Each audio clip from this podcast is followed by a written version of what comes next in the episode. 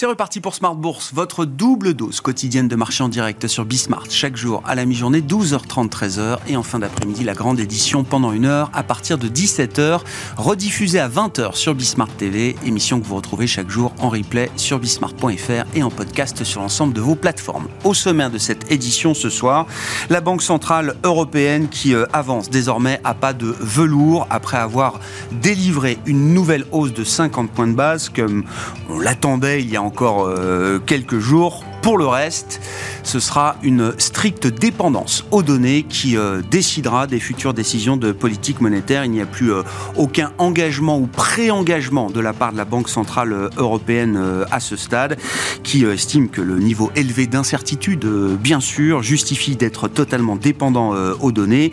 Et quand Christine Lagarde évoque les, les données dont la BCE dépend aujourd'hui, il y a bien sûr les données d'inflation, la dynamique sous-jacente d'inflation et les données d'activité économique, mais également un certain nombre d'autres données sont euh, intégrées dans la fonction de réaction de la, Banque Centrale Européenne, et notamment des données financières qui euh, concernent à la fois les tensions sur les marchés et l'aspect crédit, le coût du crédit pour les entreprises, la distribution de crédit ou encore les conditions auxquelles ces crédits sont distribués vont être désormais des facteurs déterminants pour la Banque Centrale Européenne dans un contexte qu'on connaît qui continue de se développer après les premiers chocs apparus dans le secteur des banques régionales aux États-Unis il y a une semaine. Le mouvement continue de se développer. Hein, partant du choc SVB, c'est une banque comme First Republic aujourd'hui qui est euh, visiblement en grave difficulté au point qu'elle envisage euh, pourquoi pas de se vendre à un autre acteur du secteur euh, bancaire selon les informations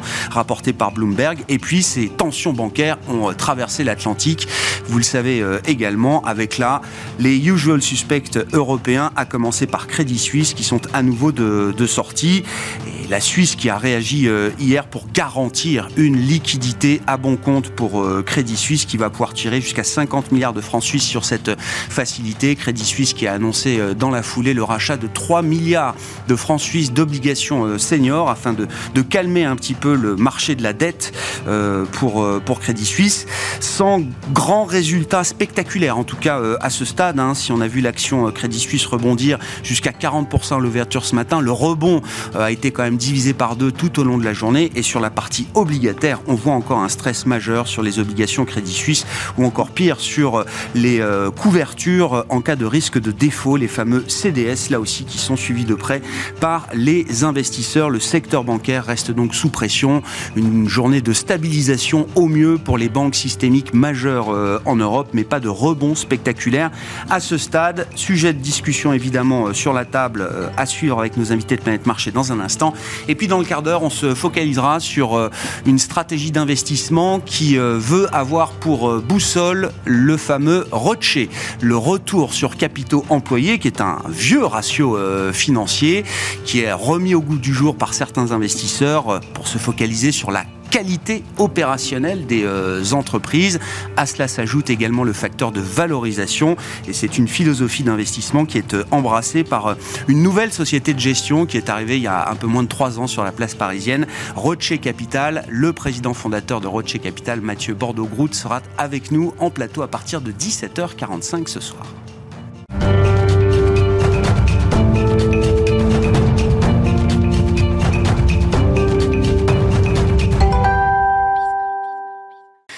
Les infos clés de marché, tendance mon ami, chaque soir avec vous, Alix Nguyen. On est un peu dans la lessiveuse, il faut le dire, depuis euh, quelques jours. Et ce soir, c'est une fin de séance en forte hausse, avec un rebond pour les indices européens notamment.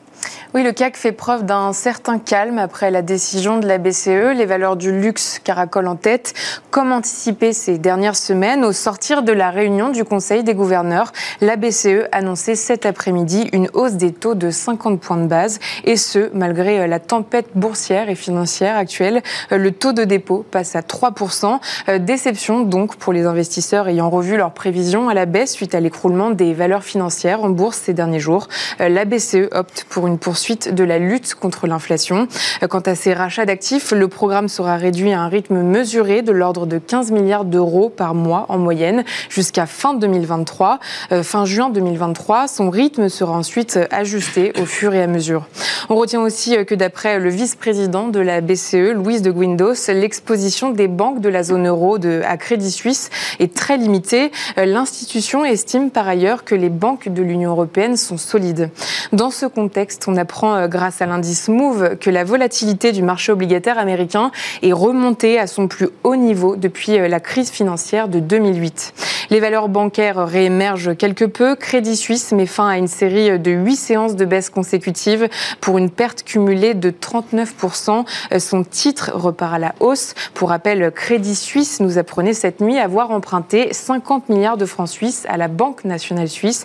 Elle prévoit également le rachat de 3 milliards de francs suisses d'emprunts libellés en euros et en dollars. Et puis euh, du côté de l'autre euh, crise bancaire, la crise des banques régionales aux États-Unis, le secteur justement des banques régionales est à nouveau sous forte pression. Oui, c'est désormais euh, la First Republic Bank qui inquiète. Son cours s'est effondré de 35% à l'ouverture des marchés après avoir déjà abandonné 20% hier. Sa chute ralentit légèrement désormais. D'après les médias américains, la banque a vu sa note de crédit déclassée en catégorie spéculative par l'agence Fitch et S&P Global et chercherait à se vendre. On relève aussi de très fortes baisses pour d'autres banques régionales comme PacWest Bancorp. Merci beaucoup, Alix. Alix Nguyen avec nous chaque soir en direct à 17h pour les infos clés de marché dans Smart Bourse sur Bismart.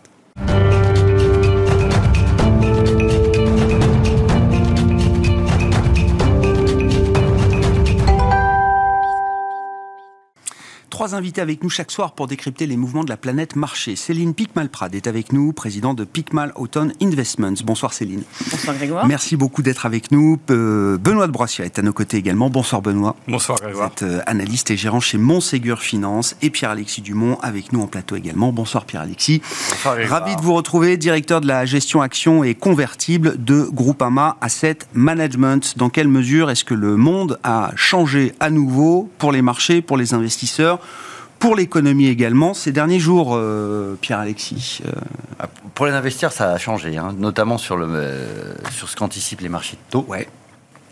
C'est là où vraiment il y a eu le mouvement le plus, le plus significatif, où on, on, avance énormément le, le, pic de Banque centrale, donc qui, était maintenant en, qui était en 2024. Maintenant, on le voit dès, dès, 2023 avec des, baisses de, taux qui, étaient, qui sont prévues, plus euh, beaucoup plus de prudence sur la croissance avec euh, une probabilité d'un hard landing, en tout cas bien euh, e-, extraordinairement renforcé, ce qu'on voit via, via, via, via, les taux longs. Donc, clairement, bon, il y a un aspect technique, hein, c'est-à-dire que vous aviez des, positions qui étaient très très importantes, notamment sur des, des contrats deux ans américains euh, avec des anticipations de, justement de, de, hausse des taux de la Fed euh, qui allait continuer. Là, tout ça a dû être débouclé, donc c'est vrai que trois jours fait pas fait pas la tendance, hein, mais mais clairement pour les investisseurs, on, a euh, la la, certitude euh, que, que, cette partie, disons, financière va avoir un effet de contagion assez rapide sur l'économie. Euh, avec un effet de ralentissement assez rapide. Comment on peut décrire, euh, on n'a pas tous vécu la crise de 2008, autour de la table si, en l'occurrence, mais comment on, explique simplement le, le, mécanisme qui fait qu'il y a une semaine, tout le monde découvre le nom de la Silicon Valley Bank banque régionale américaine, dans un écosystème très euh, particulier, et qu'on se retrouve une semaine après, et on va en discuter ensemble pendant 40 euh, minutes, euh, avec un risque de credit crunch généralisé, global, aussi bien aux États-Unis qu'en Europe, peut-être, et des marchés qui passent d'un risque inflationniste à un risque déflationniste. Bah, alors déjà, il y a quand même encore le souvenir de la grande, de la grande crise financière, ça c'est le premier point. Et le deuxième point, c'est que toutes les runs bancaires et les, cracks bancaires que commencent comme ça. C'est-à-dire vous avez une banque euh, qu'on connaît mal ou peu, euh, souvent petite, qui, euh, en Europe, il y avait eu IKB à l'époque, euh, voilà, qui avait, qui avait sauté avec Bernstein, par exemple. Premier réflexe, c'est de se dire, ah, c'est très particulier. Voilà. C'est un modèle très spécifique. Très spécifique, vous inquiétez pas. Mais c'est normal. Hein. Et après, bon, ben, après, vous avez des facteurs de diffusion. Et là, ça se joue en effet assez rapidement. C'est-à-dire que, et c'est pour ça que tout de suite, les investisseurs sont très prudents, puisqu'ils le savent. Une fois que la crise dans le système bancaire que, que, la confiance dans le système bancaire est entamée, c'est très très compliqué de la ramener. Voilà. Donc ça, ça se... Et la traduction concrète de cette perte de confiance, c'est un resserrement du crédit, des conditions de crédit Si on passe en crise bancaire, resserrement du crédit, et là vous avez tout de suite en effet un, un, effet récessif très rapide sur, sur, sur, sur l'économie et la, la, la, nécessité assez rapidement des banques centrales de, de, de, de De rebaisser les taux. De rebaisser les taux. Oui. Donc la question est vraiment de savoir est-ce que c'est deux cas spécifiques assez isolés et finalement ça va tendre le marché du crédit et sans doute tendre aussi la conjoncture, mais ça va rester euh, sur, sur, sur, sur, sur cela? Ou est-ce que, notamment aux États-Unis, sur la partie non régulée, donc les catégories 4 et non régulées euh, bancaires, c'est à peu près 20% du système bancaire américain, on risque d'avoir d'autres difficultés bancaires. Et là, de ce fait, on pourrait commencer, commencer à avoir en effet une, euh, une inquiétude plus grande de la part des investisseurs, notamment dans le système bancaire, avec une fuite, euh, une fuite des capitaux vers notamment les, gros, les grosses franchises. Euh, ah, c'est ce qu'on observe hein, d'ores et déjà. Hein, bah, les... De toute façon, Bank of America, JP Morgan, ils sont tous en train de récupérer des dizaines de milliards de dépôts sans avoir à débourser un dollar. Hein. Sur le Covid, 40% des dépôts, c'est JP Morgan. 20% des dépôts, c'est Banque américaine. De, de, de, tous les, les, dépôts qui ont, Ils ont aspiré, euh, à eux deux 60% des, des, dépôts. C'était déjà beaucoup, beaucoup le cas et ce sera encore plus le cas. Céline Bon, évidemment, hein, ça fait une semaine qu'on est un peu dans cette, euh, cette euh, tourmente, cette, euh, cette lessiveuse, et donc il n'y a sans doute pas encore matière peut-être à tirer des conclusions trop définitives, mais la question qu'il faut se poser, c'est est-ce qu'on est dans le registre encore de l'anecdote, avec des événements très spécifiques qui font les gros titres de, de l'actualité, mais qui resteront peut-être un bruit un peu parasite dans quelques semaines ou quelques mois, ou est-ce que non La donne a profondément changé par rapport au scénario qu'on avait il y a encore dix jours effectivement, je suis complètement d'accord avec ce que vient de dire Pierre-Alexis. Je pense qu'effectivement, la musique mm. qu'on nous jouait depuis euh, la mi-novembre, c'était une musique d'apaisement. On nous disait, vous avez eu un marché qui a beaucoup baissé entre novembre 2021 et euh, octobre 2022, bear market, plus de, une chute de plus de 25%, mais maintenant c'est fini. Et on nous jouait aussi cette musique, on nous disait, cette fois-ci c'est différent. Et c'est là-dessus que je voudrais peut-être revenir aujourd'hui, parce que cette fois-ci, c'est différent. On nous lisait pour plusieurs euh, plusieurs euh, euh, éléments différents. La première chose, c'est qu'on nous disait il y a une pontification, enfin il y a une inversion de la courbe des taux. Mmh. On sait qu'à chaque fois qu'on a une inversion de courbe des taux depuis 1945, il s'ensuit une récession. Et on nous expliquait cette fois-ci, c'est différent. Il n'y aura pas de récession, il n'y aura pas de chute des bénéfices d'entreprise, tout va, tout va bien se passer en 2023 et 2024. Hmm. Et on s'aperçoit aujourd'hui que c'est peut-être pas si différent que ça et qu'effectivement, ça va peser sur les bénéfices d'entreprise et que ça va peser sur l'environnement économique. Il y a des sociétés qui en ont parlé, comme Walmart, lorsque les résultats sont sortis, et on a vu qu'il y a eu des, des entreprises qui ont expliqué que les ménages avaient un peu plus de mal à consommer que ce qu'ils avaient eu en 2022. Alors, on expliquera peut-être le décalage de 2022. Il est peut-être venu du fait qu'on avait accumulé beaucoup d'épargne pendant le Covid. Et donc, on a eu un effet décalage. Mais la mèche, elle avait été allumée avec euh, cette, euh, ce retournement du côté de la courbe des taux. On nous disait aussi, c'est différent cette fois-ci parce que quand on a un crédit crunch, normalement, donc on en parlait à l'instant, quand on a un resserrement monétaire, à chaque fois, derrière, il y a un événement de crédit. Et on attendait paisiblement. Et puis c'était un peu comme Pierre et le loup, c'est-à-dire que le loup n'arrivait jamais. Mm. Donc on se disait, bah, finalement, c'est peut-être pas la peine de se faire du souci.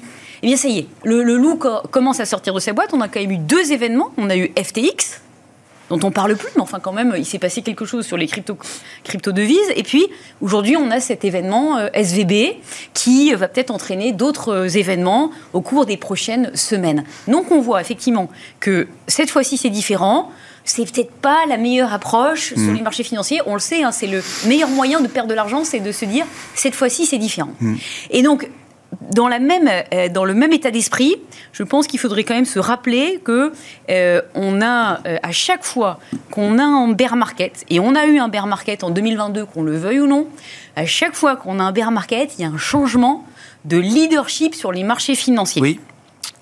Je le rappelle euh, souvent, mais c'est quand même très important de le rappeler parce qu'à mon sens, c'est le dernier domino qui va tomber au cours des prochains mois. C'est-à-dire qu'on va s'apercevoir que se rapatrier avec un réflexe pavlovien systématiquement sur les valeurs technologiques américaines n'est peut-être pas la meilleure décision Ah. à prendre quand on investit. Ah. Voilà. Et c'est vrai. Là, il y a peut-être une erreur. Vous dites dans le playbook des investisseurs de se Euh, dire je- on se réfugie aux US et quand on se réfugie aux US, c'est d'aller sur Nasdaq. Voilà, je, suis quand même assez fascinée par ce comportement. Alors, on a, on a connu la crise 2008, mais on a aussi connu la crise de 2000 en tant qu'investisseur. Et puis, on a, on a vu ce qui se passait à l'époque. Quand on a. Donc, ce qui est intéressant à avoir en tête, c'est que quand on a un resserrement monétaire, quand on rentre en bear market, ça impacte les, les- les- la partie du marché qui avait le plus profité de l'expansion monétaire. Et la partie du marché qui a le plus profité du fait qu'il y avait beaucoup de crédits qui étaient disponibles, ça a été le secteur technologique.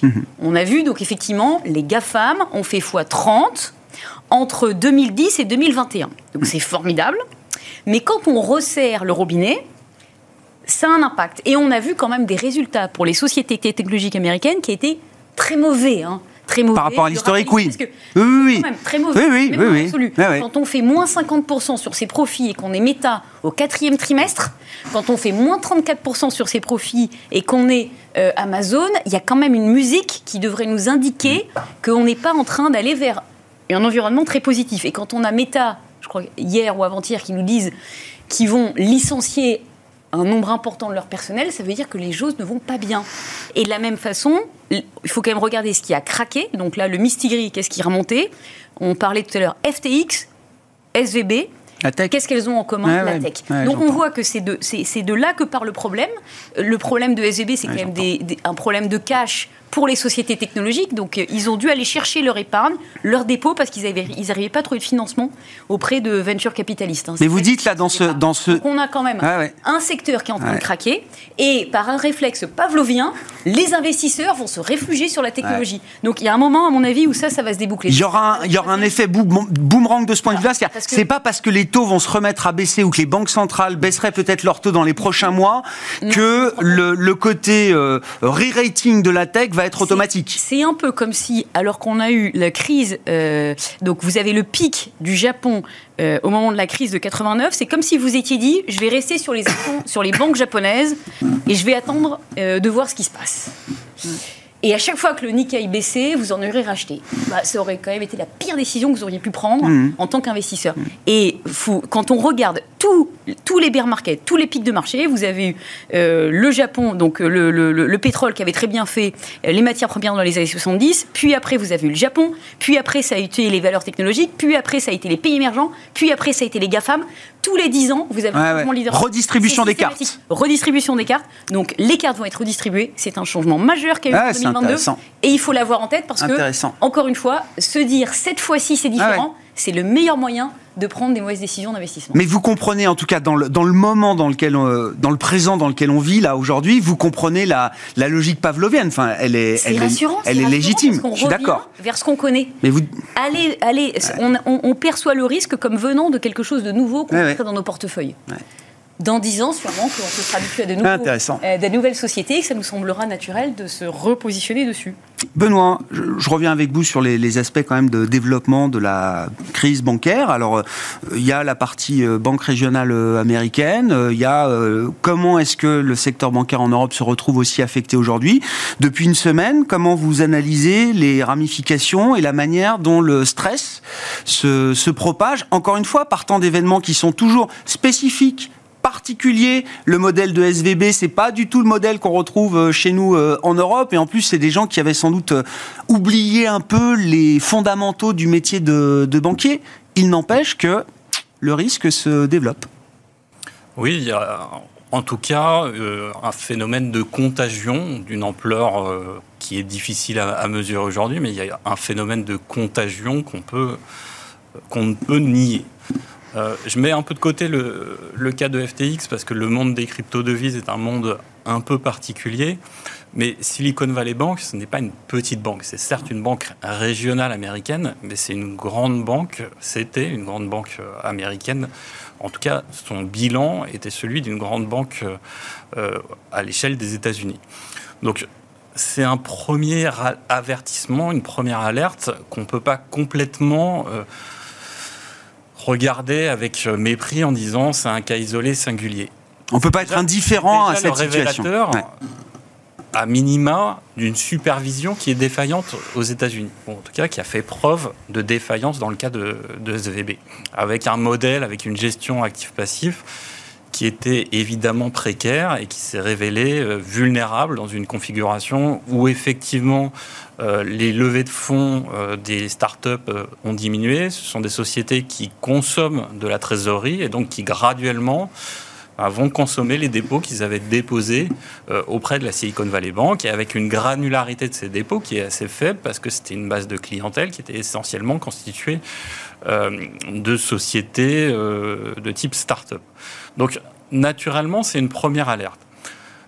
le second phénomène qu'on observe, c'est que le système bancaire repose sur la confiance. La confiance des déposants, la confiance des créanciers, parce que les banques ont besoin aussi de renouveler régulièrement leur appel au marché, parce que comme toute entreprise, elles font appel à des créanciers pour financer une partie de leur activité. Et dès lors que euh, la confiance s'étiole, euh, naturellement, ça peut créer des comportements irrationnels, mais la rationalité individuelle signifie que parfois il vaut mieux être le premier à paniquer que le dernier. Et donc on est typiquement dans cette configuration où toute euh, crainte peut être autoréalisatrice.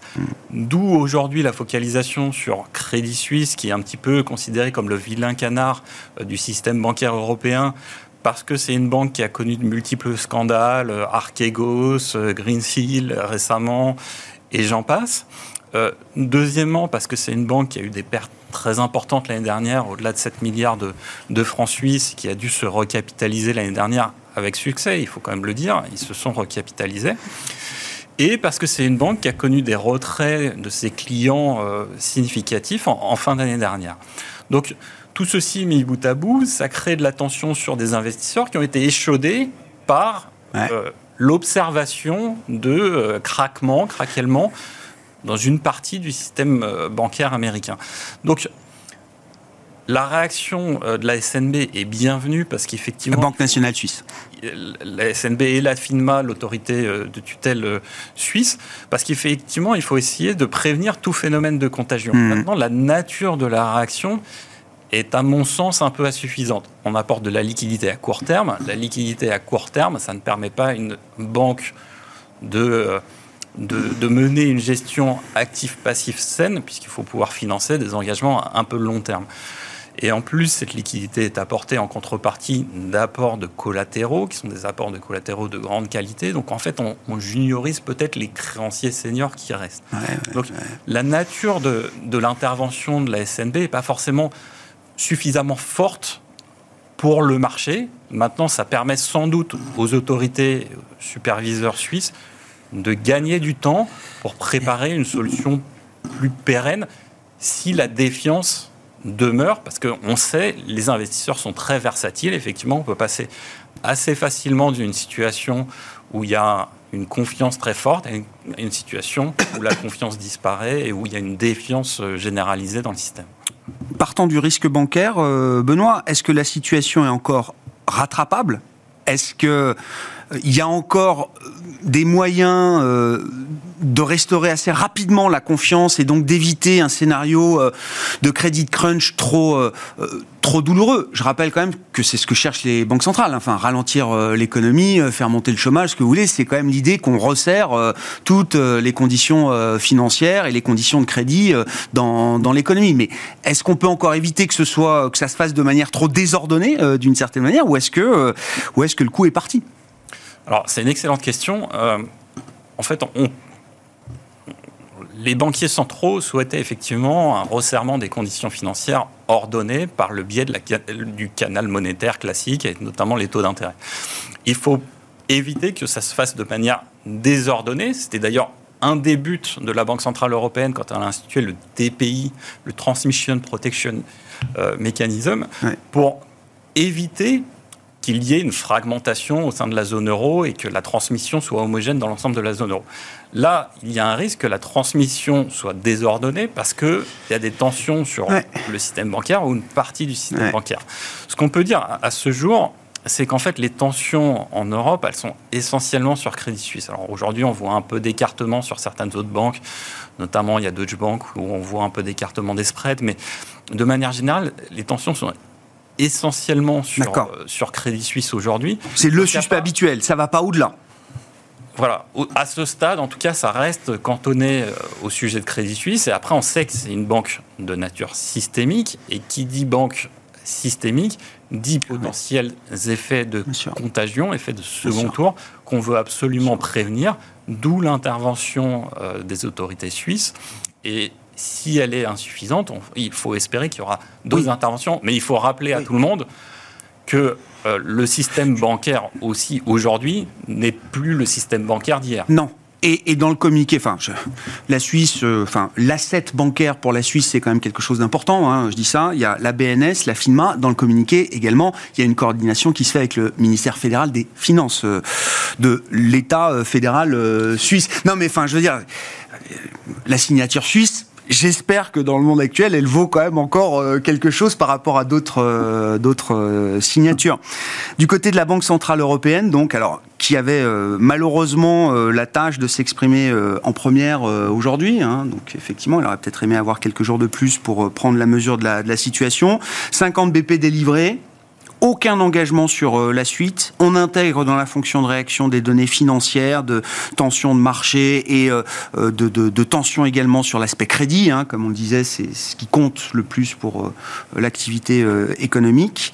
Est-ce que c'était la meilleure décision possible aujourd'hui, Pierre-Alexis? Bah, Pour l'instant, dans l'état actuel des choses, et tant qu'il n'y a pas de contagion, ils distinguent la stabilité des prix et la stabilité financière. Et ils disent on a deux panoplies D'accord. Il y a des outils, pour gérer les problèmes de stabilité financière et, les, et pour l'inflation, euh, des outils qui restent. Stabilité des prix, force est de constater qu'on n'est pas du tout euh, à la cible. Mm. Et donc, je, je, j'augmente mes, mes, taux de 50 BP. Je pense qu'ils ne pouvaient pas tellement faire autrement, puisqu'ils sont quand même mis en, assez fortement en question sur la partie de leur crédibilité sur l'inflation.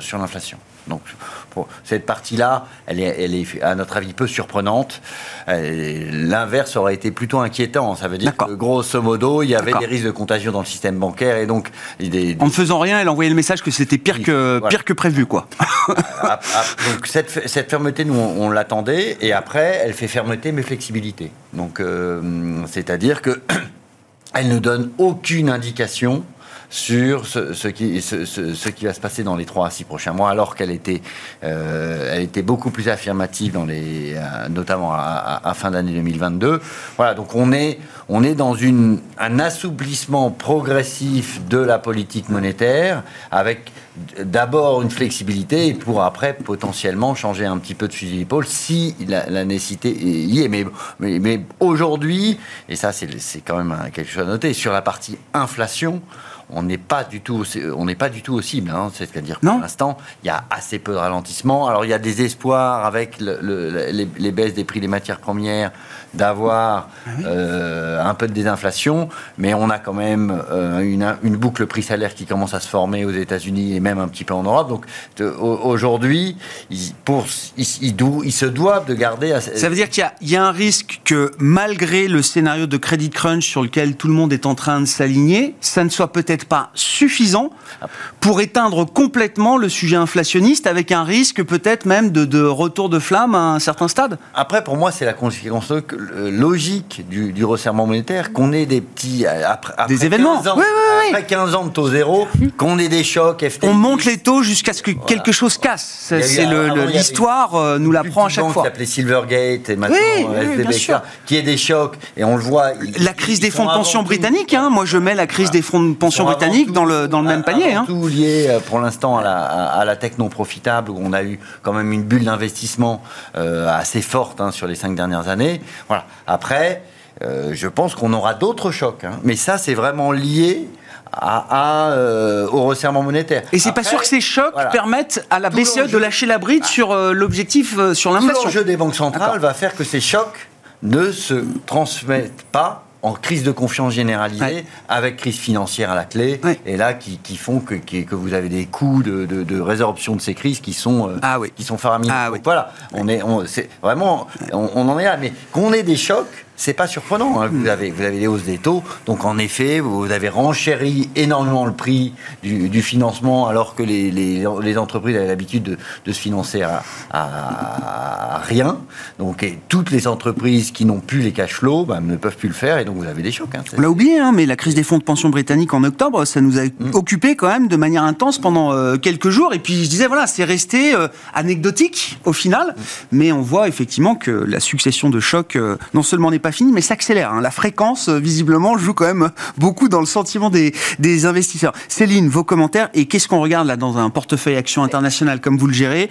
Comment, qu'est-ce qu'on regarde précisément là dans, les positions qu'on détient? À mon avis, ce qui est intéressant quand on écoute ce que, ce que Pierre-Alexis disait à l'instant, ce que Benoît disait à l'instant, c'est qu'effectivement, on se retrouve avec des banques centrales en Europe et aux États-Unis qui sont dans une situation très difficile, puisqu'elles sont prises en tenaille entre un risque de récession et un risque de ne pas maîtriser l'inflation. Donc on est pris entre, en étau entre deux euh, écueils majeurs. Alors on peut faire le pari que les deux vont réussir à manœuvrer le navire de façon impeccable.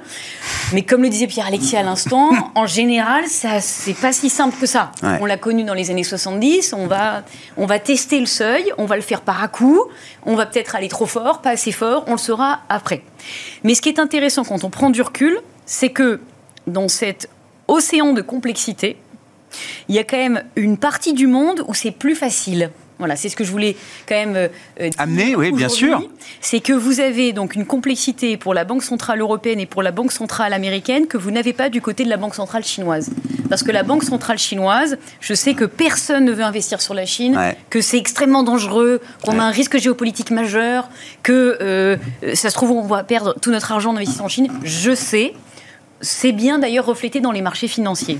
Mais ce qui est intéressant, c'est que la Banque centrale chinoise, c'est la seule banque centrale au monde aujourd'hui qui injecte de la liquidité. Donc depuis juin 2022, on a une banque centrale qui augmente la liquidité disponible parce qu'il faut qu'il relance la machine économique avec la réouverture post-Covid. Et c'est la seule banque centrale au monde qui n'a pas de problème d'inflation puisque l'inflation en Chine, elle est en dessous des 2%. Mmh. Donc ils ont cette liberté de pouvoir injecter de la liquidité et comme on le sait, en finance, on nous dit il ne faut pas lutter contre la liquidité. Mmh. Donc il y a de la liquidité qui arrive sur un marché qui est loin de chez nous, mais qui est quand même un marché important, hein, parce que le PIB de la Chine, c'est 20% du PIB mondial. Euh, et l'avantage par rapport à d'autres places financières, c'est que la capitalisation boursière de la Chine, c'est 4% de la capitalisation boursière mondiale mmh. par rapport à 20% du PIB. Donc on voit bien cette décote bien très nette.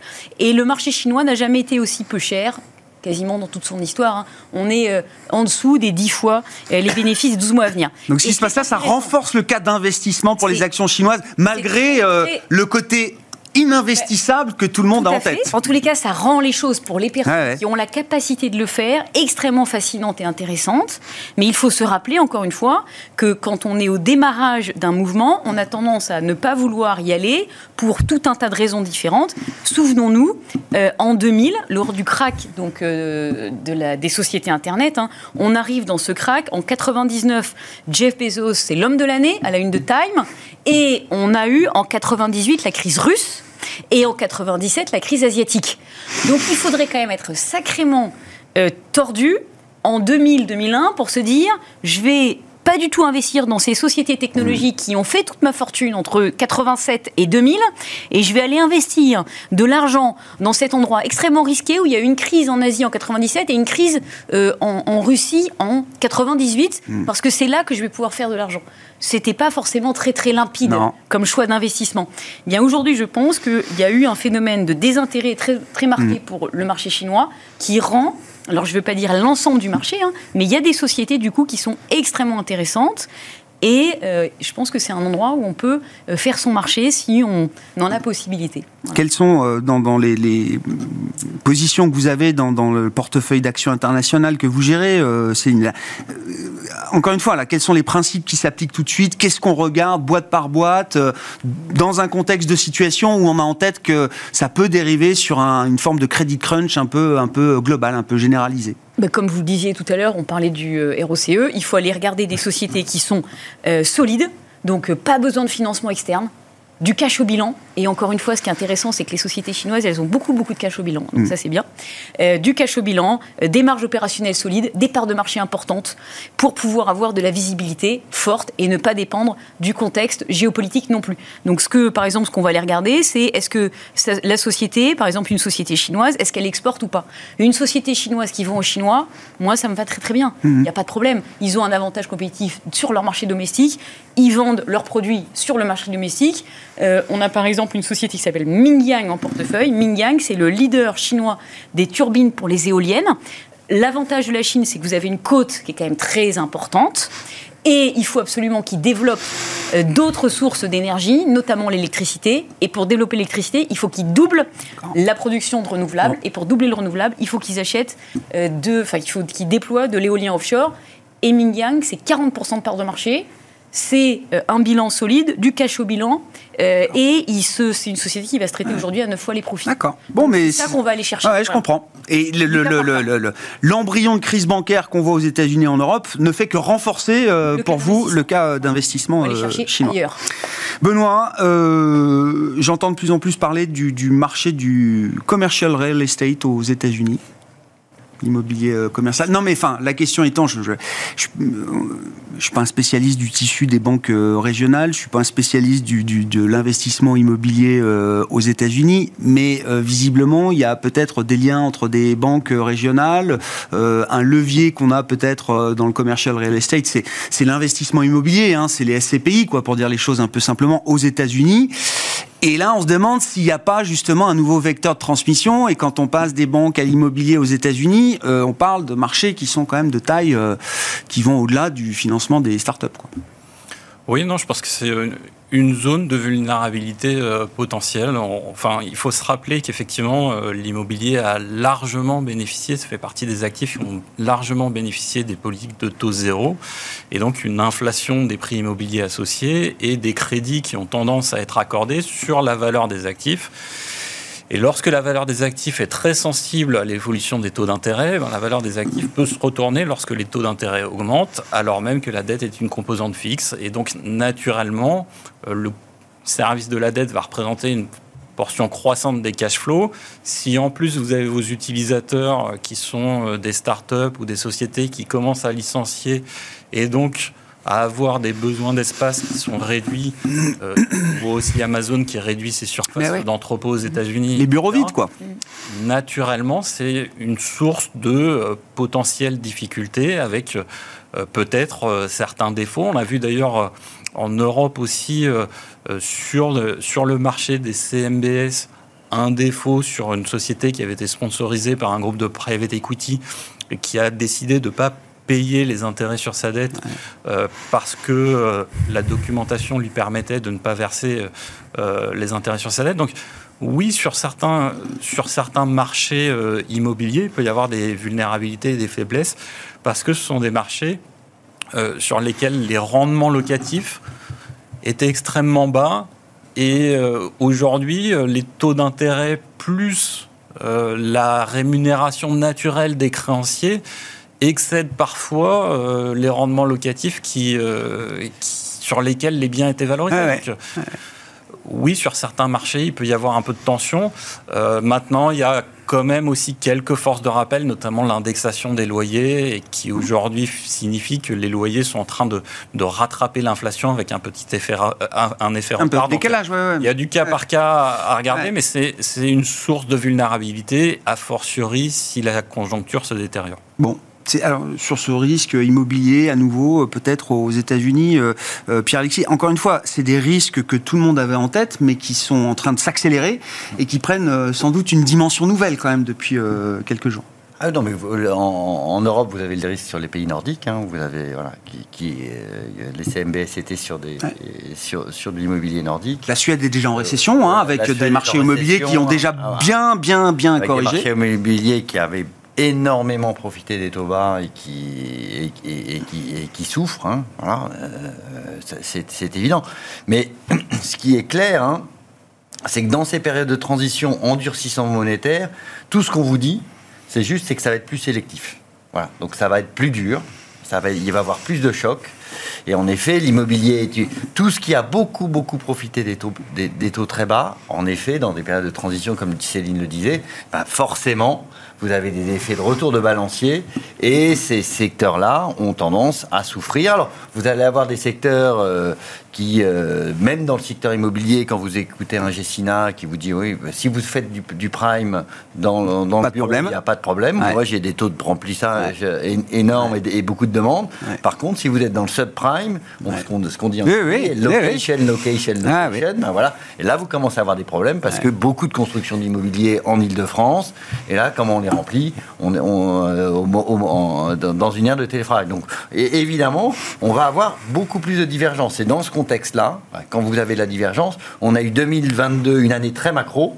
2023, vous allez avoir une année où euh, il y aura encore de la macro, hein, mais attention, sélection de titres. C'est-à-dire qu'à l'intérieur de segments, vous allez avoir, à mon avis, des divergences assez fondamentale. Regardez, regardez un Hermès LVMH versus Kering, hein, c'est en opérationnel, je ne parle pas en, bourse, c'est assez incroyable hein, la différence de, croissance que, qui, sur, sur, sur, les deux ou trois derniers trimestres. Ce qui est incroyable, c'est que 16 euh, mars 2023, on est un an, jour pour jour, après la première hausse de taux de la Banque centrale euh, américaine. Non, mais sérieusement. Hein. Et pendant 12 mois, alors je ne vais pas dire qu'il s'est rien passé pendant 12 mois, parce que le repricing a été très très violent mm. sur des actifs financiers obligataires, euh, à commencer par le marché euh, obligataire, bien sûr. Mais là, vous dites, on est en train de rentrer dans la phase un peu plus réelle, quoi. Ça va, commencer à durcir. Mais, et, idem, le, problème que l'on a, c'est que l'économie financière est en train de ralentir. L'économie réelle, elle, dans certains cas, elle est encore en surchauffe. Hein. Elle eh dans, dans, les services, vous avez, des, vous avez de la surchauffe, vous avez, vous avez des, une difficulté à, sur les emplois ou à, à, pouvoir les emplois et autres. Donc euh, voilà, on a vraiment des, choses qui sont très différenciées et de plus en plus différenciées. Comment on fait évoluer les portefeuilles là, à ce stade? Enfin, Quel type d'événements de, se prépare justement et concrètement, comment ça se traduit dans les expositions? je, vais dire un peu ce qu'a dit Céline. Le levier, vous faites attention, voilà, ça c'est sûr. Hein. Euh, donc, euh, euh, donc toutes les sociétés qui ont des gros leviers financiers, bon, c'est compliqué, ça c'est évident.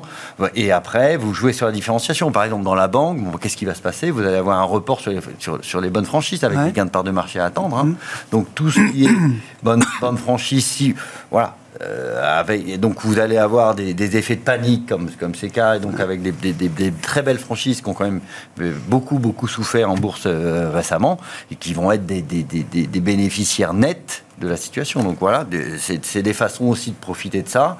Le cycle, c'est pareil, entre le cycle qui va être affecté par, euh, par, par, la hausse des taux et le cycle qui a, de la visibilité parce que on voit les plans de relance qui se mettent en œuvre, l'ARE et autres qui, qui, qui, qui, qui font... Puis il y a toujours des contraintes d'offres quand même euh, assez importantes. Hein, alors, euh. vous, avez des, vous gardez votre pricing power, voilà, vous, vous, impactez l'inflation et donc bah, de ce fait, et d'ailleurs ça a été noté par, par, par, Christine Lagarde, on a des sociétés qui pour l'instant résistent très bien au niveau, hmm. niveau des marges. Ça, ça, va être ça. Oui, ça c'est le, passé. Hein, mais... Aujourd'hui, c'est la résistance des marges et la capacité à tenir ces hmm. résultats en 2023. Bon, ça y est, donc la, sélectivité n'est plus euh, seulement un concept marketing là, au moment où on se parle, non mais c'est le moment de, stress test de, la sélectivité qu'il faut avoir euh, en, qualité de gestionnaire d'actifs. Oui, bon, on, prêche tous pour notre part. Oui, quand on me dit, moi j'investis dans la qualité, je suis sélectif, je dis, mais oui, mais tu n'investirais pas dans quelque chose qui n'est pas de bonne qualité sans, sans sélectivité. Bon.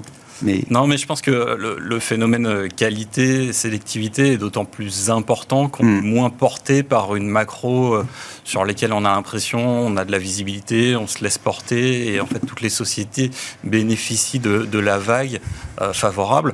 Là, on se rend compte que le futur est assez incertain et que les stratégies d'entreprise euh, qui fonctionnent bien, les modèles d'affaires qui fonctionnent bien, euh, la récurrence de l'activité sont des éléments qui apportent une vraie valeur, de la sérénité dans un peu toutes les configurations auxquelles on peut être exposé. Hmm. Et la succession des crises qu'on a évoquées fait que euh, je pense, euh, dans les allocations euh, pour les clients, l'élément récurrence, visibilité doit constituer un, élément important. Et dans cet élément, évidemment, je, mets un accent tout particulier sur la récurrence des cash flows, la solidité du bilan et le, fait de ne pas avoir besoin de faire appel au marché ou être en, mesure de le faire dans de bonnes conditions, alors même qu'on va avoir une différenciation très forte aussi sur le coût du crédit euh, en fonction de la, qualité des émetteurs. le risque financier euh, finit donc par rattraper les banques centrales dans leur course contre l'inflation. Voilà où on en est euh, aujourd'hui. Merci à vous trois. Merci d'avoir été les invités de Planète Marché ce soir. Benoît de Broissia, gérant chez Monségur Finance, Céline Picmal-Prat, président de Picmal Auton Investments et Pierre-Alexis Dumont, directeur de la gestion actions et convertibles de Groupama Asset Management.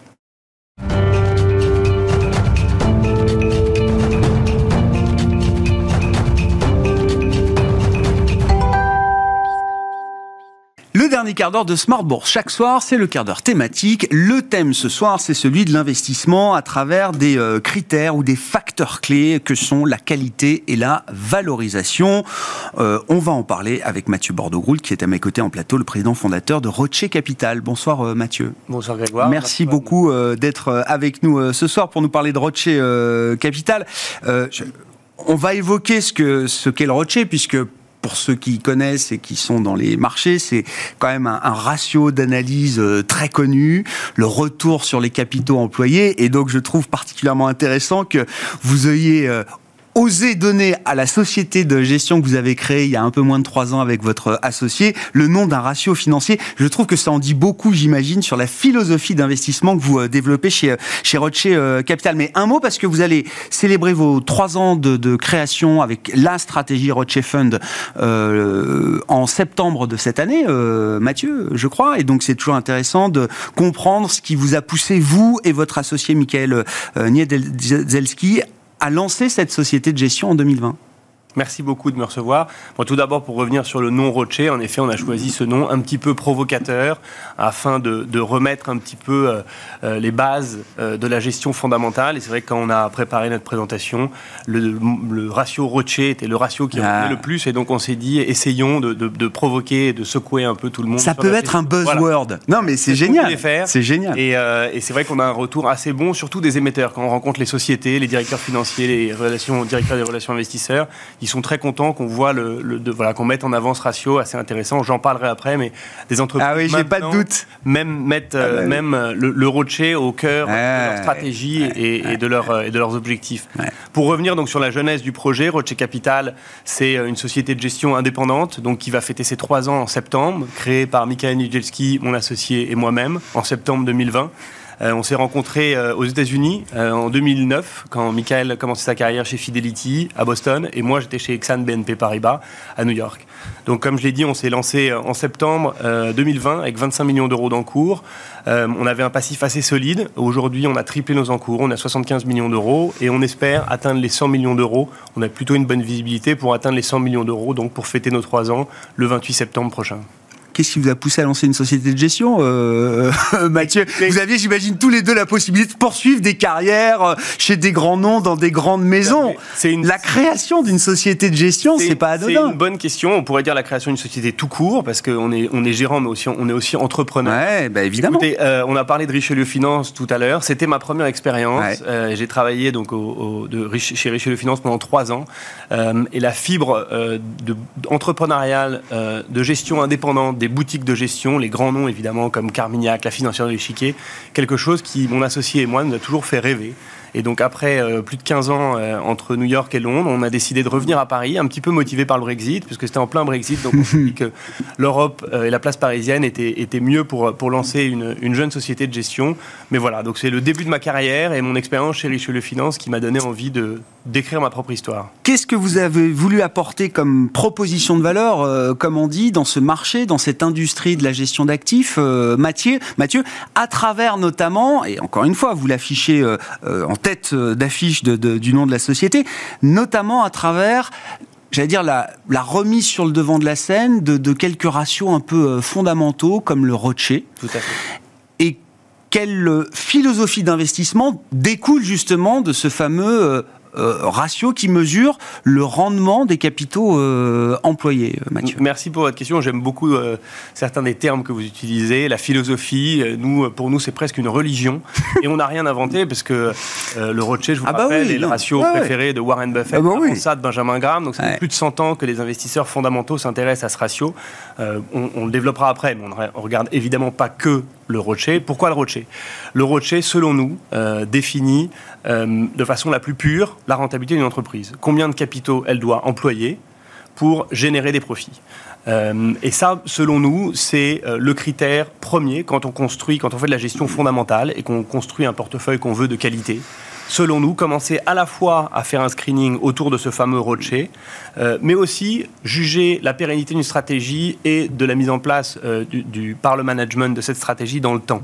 Euh, donc on regarde, nous, la façon dont on travaille, c'est qu'on commence par un screening avec un outil que nous avons développé qui nous permet de faire une sélection des retours sur capital employé, en gros, entre 15 et 20 On ne cherche pas à avoir les meilleurs élèves de la classe, on cherche à avoir un rocher moyen du portefeuille le double du marché. Aujourd'hui, le Rocher moyen de notre indice de référence est autour de 10%. Chez Rocher Capital, les 45 valeurs qui, qui composent notre portefeuille ont un Rocher moyen de 20%. D'accord. En face de ça, euh, on regarde tout de suite la valorisation, car la valorisation compte avec cette euh, théorie de Rocher euh, vient l'idée d'analyse fondamentale et donc de payer le juste prix. Donc l'idée n'est pas d'acheter les meilleurs Rocher à des niveaux de valorisation euh, que nous avons du mal à justifier. Donc chez Rocher Capital aujourd'hui, comme je vous ai dit, on a un Rocher de 20% contre 10 pour le marché et on a un niveau de PE de 11 contre 13 pour le marché. Donc on essaie de chercher de la qualité à un juste prix et on en parlions, vous en parliez dans, dans, dans l'émission d'avant le levier financier est quelque chose que nous cherchons à éviter. Euh, on s'en rend bien compte avec la crise actuelle qui est venue euh, très vite, même si on pouvait s'y attendre avec le resserrement des taux. Euh, le levier financier est quelque chose que nous cherchons à éviter. Et donc, nous avons aujourd'hui, au sein du portefeuille, un, ratio de net dette sur EBITDA qui est de 0,5 contre à peu près 1, 1,5 pour 1,2 pardon pour le pour l'indice de référence. Donc, ce qu'on essaye de faire, c'est pas toujours facile, c'est de trouver des entreprises de qualité avec une valorisation des côtés sans prendre trop de risques de bilan. Qu'est-ce qui serait un exemple euh, emblématique de cette gestion, de cette philosophie de gestion que vous appliquez euh, dans les positions que vous détenez hein, dans Rothschild Fund Je vais vous prendre deux exemples. Euh, le, premier, et je vais commencer par l'industrie, et en effet c'est emblématique parce que c'est français, c'est le luxe. Le luxe est, est, tout à fait emblématique de la puissance des retours sur capitaux employés, et on voit que la force des marques, toutes ces entreprises, on va prendre LVMH évidemment qui est la plus connue, a réussi à se développer de manière incroyable sans avoir accès au marché, sans avoir accès à la dette. L'année dernière, il y a deux ans, il rachète Tiffany avec seulement un an de génération de free cash. Et on voit qu'une entreprise comme LVMH, qui depuis 20 euh, euh, ans, euh, avec une accélération depuis 10 ans, a des retours sur capital employé aux alentours de 20%, donc on n'est pas au niveau d'Hermès de 80%, mais des retours sur capital employé de 20%, très solides, arrive à utiliser cette croissance rentable pour pouvoir accélérer son développement, à la fois par des acquisitions et par de l'investissement sur des marques. On l'a vu avec Louis Vuitton, maintenant avec Christian Dior, des marques plus petites du groupe qui arrivent à monter en force. Mais là, vous déviez un peu de du facteur euh, valorisation avec un LVMH. Alors vous avez raison, on est un peu dans. Vous avez le droit, hein, c'est pas. Vous avez raison, on est un peu dans le, haut, de panier. C'est en effet la valeur la plus chère que nous avons en portefeuille. On l'a rentré en portefeuille au lancement du fonds. En plein Covid. Donc, elle était à l'époque en dessous de 20 fois les résultats. Et aujourd'hui, on peut débattre de la valorisation, la valorisation d'LVMH. C'est pour nous la, probablement la plus belle entreprise en Europe qui traite à 25 Mais c'est le meilleur équilibre dans le secteur pour vous avec cette philosophie d'investissement. Hermès, par exemple, c'est super rocher, mais beaucoup trop cher. Hermès est un cas d'école pour le rocher, pour montrer que quand le rocher, Hermès a le rocher le plus élevé en Europe, 80%, euh, et une valorisation que beaucoup d'investisseurs fondamentaux n'arrivent pas à comprendre, 50 hein, fois les résultats, 45 fois les résultats. Bah et en fait, euh, la puissance du rocher explique que euh, en fait, la valorisation peut monter très haut quand le rocher est aussi puissant qu'Hermès. nous avons préféré choisir LVMH pour ses considérations de valorisation, mais des titres assez intéressants comme Kering aussi au niveau de la valorisation peuvent, peuvent, peuvent rentrer dans le screening du rocher. Une autre valeur dont j'aimerais parler, euh, c'est assez intéressant parce que c'est des retours sur capital employé qui sont moins élevés, euh, mais euh, en termes de gouvernance qui deviennent au cœur de la stratégie, c'est Saint-Gobain, une valeur que nous détenons en portefeuille. depuis trois ans, il y a une nouvelle gouvernance et un nouveau plan stratégique où les 2500 key managers du groupe ont comme objectif de performance d'atteindre un rocher entre 13 et 15% contre 10 aujourd'hui. Donc on voit bien que le rocher, qui est un ratio financier, est utilisé au sein d'une société comme euh, objectif euh, pour motiver euh, les, key managers, c'est-à-dire qu'on n'est plus juste sur le profit ou la croissance, mais l'idée de cette croissance profitable. Oui, c'est ça. C'est pas juste un truc pour les investisseurs. Comme vous disiez tout à l'heure, les émetteurs, quand on dit les émetteurs, c'est les entreprises, les corporates ils sont de plus en plus intéressés par afficher eux-mêmes euh, leur rocher et des objectifs de rocher pour la conduite opérationnelle de l'entreprise. Beaucoup d'entreprises dans le CAC 40, euh, Michelin, euh, Schneider, des grosses entreprises industrielles auxquelles on ne penserait pas au premier abord pour des entreprises à très fort rocher. Évidemment, le luxe avec le pricing power et avec les, fortes marques mhm. semble de, l'extérieur screener mieux en termes de rocher, mais on voit que même des entreprises industrielles commencent à utiliser cette notion de rocher pour, on n'a pas parlé, mais évidemment les acquisitions et le goodwill sont très importants quand on regarde le rocher. Donc être sûr que les managers fassent des bonnes acquisitions, déploient les capitaux là où il le faut, ou bien, des projets internes, ou bien par de, du M&A. Euh, donc le rocher permet C'est un outil de discipline. C'est un outil de discipline et ce qui est intéressant, c'est que c'est un outil qui nous nous permet à la fois de faire notre premier écrémage et sélection de valeur, mais surtout de suivre dans le temps euh, l'évolution et la cohérence euh, de la mise en place d'une stratégie un mot de, de donc je le disais, qui va célébrer ses euh, trois ans d'existence en septembre. C'est toujours un temps fort, hein, un track record important. Euh, trois ans, en tout cas, c'est un track record important dans le monde de la, de la gestion d'actifs. C'est un fonds qui est essentiellement euh, européen, qui est d'accord. Qu'est-ce qu'on peut dire ben, Le bilan que vous tirez à date de, du fonds et de la performance aussi de la, de la stratégie dans, alors on va pas refaire toute l'histoire des trois dernières années, mais dans l'environnement de marché qu'on connaît depuis quelques mois, quelques trimestres, comment la stratégie s'est comporter, euh, Mathieu Nous, on est un fonds pur action euh, Europe. Euh, chez Rocher Capital, il n'y a que, des actions européennes ou un petit peu de cash. et notre protection contre les mouvements très violents qu'on peut voir de marché en ce moment, mais quasiment depuis le lancement du fonds depuis deux ans et demi, hmm. notre protection, c'est ça. C'est la sélection de valeurs et la valorisation qui est notre edge, en, ah certain sorte, une certaine sorte. Euh, aujourd'hui, euh, on, pense que le portefeuille est bien positionné pour pouvoir faire face euh, aux marchés turbulents qui vont arriver. Pour revenir sur la performance, elle a été plutôt bonne depuis le lancement. On a eu un bon timing puisqu'on s'est lancé quelques semaines avant l'obtention du, du, vaccin. Oui, bien sûr, oui, c'était septembre, bien sûr. Mais on surperforme le marché d'à peu près 10%. Donc le fonds, depuis le lancement, est en hausse de un peu plus de 40%. Et depuis le début de l'année, on est 3-4 points au-dessus de l'indice. On, a une, vraiment un horizon d'investissement long terme, comme vous en avec cette, euh, cette gestion fondamentale. Mais c'est vrai qu'on essaie le plus possible, même si c'est difficile, de se détacher des mouvements macroéconomiques et de du, bruit. Euh, euh, mais le bruit fait quand même est difficile à éviter. Et c'est vrai qu'on essaye de rester euh, bien ancré sur nos valeurs fondamentales, euh, la tête froide. Euh, et dans des marchés comme en ce moment, pour nous, c'est plutôt des marchés qui offrent des opportunités. c'est pas toujours facile, mais il faut savoir prendre des risques quand le marché voilà, est, plutôt perturbé. Turbulent. Voilà, c'est ce que nous essayons de faire et surtout de garder la tête froide et de rester mm. voilà, concentré sur nos modèles, sur nos valorisations et sur la qualité des émetteurs que nous avons en portefeuille. Ouais.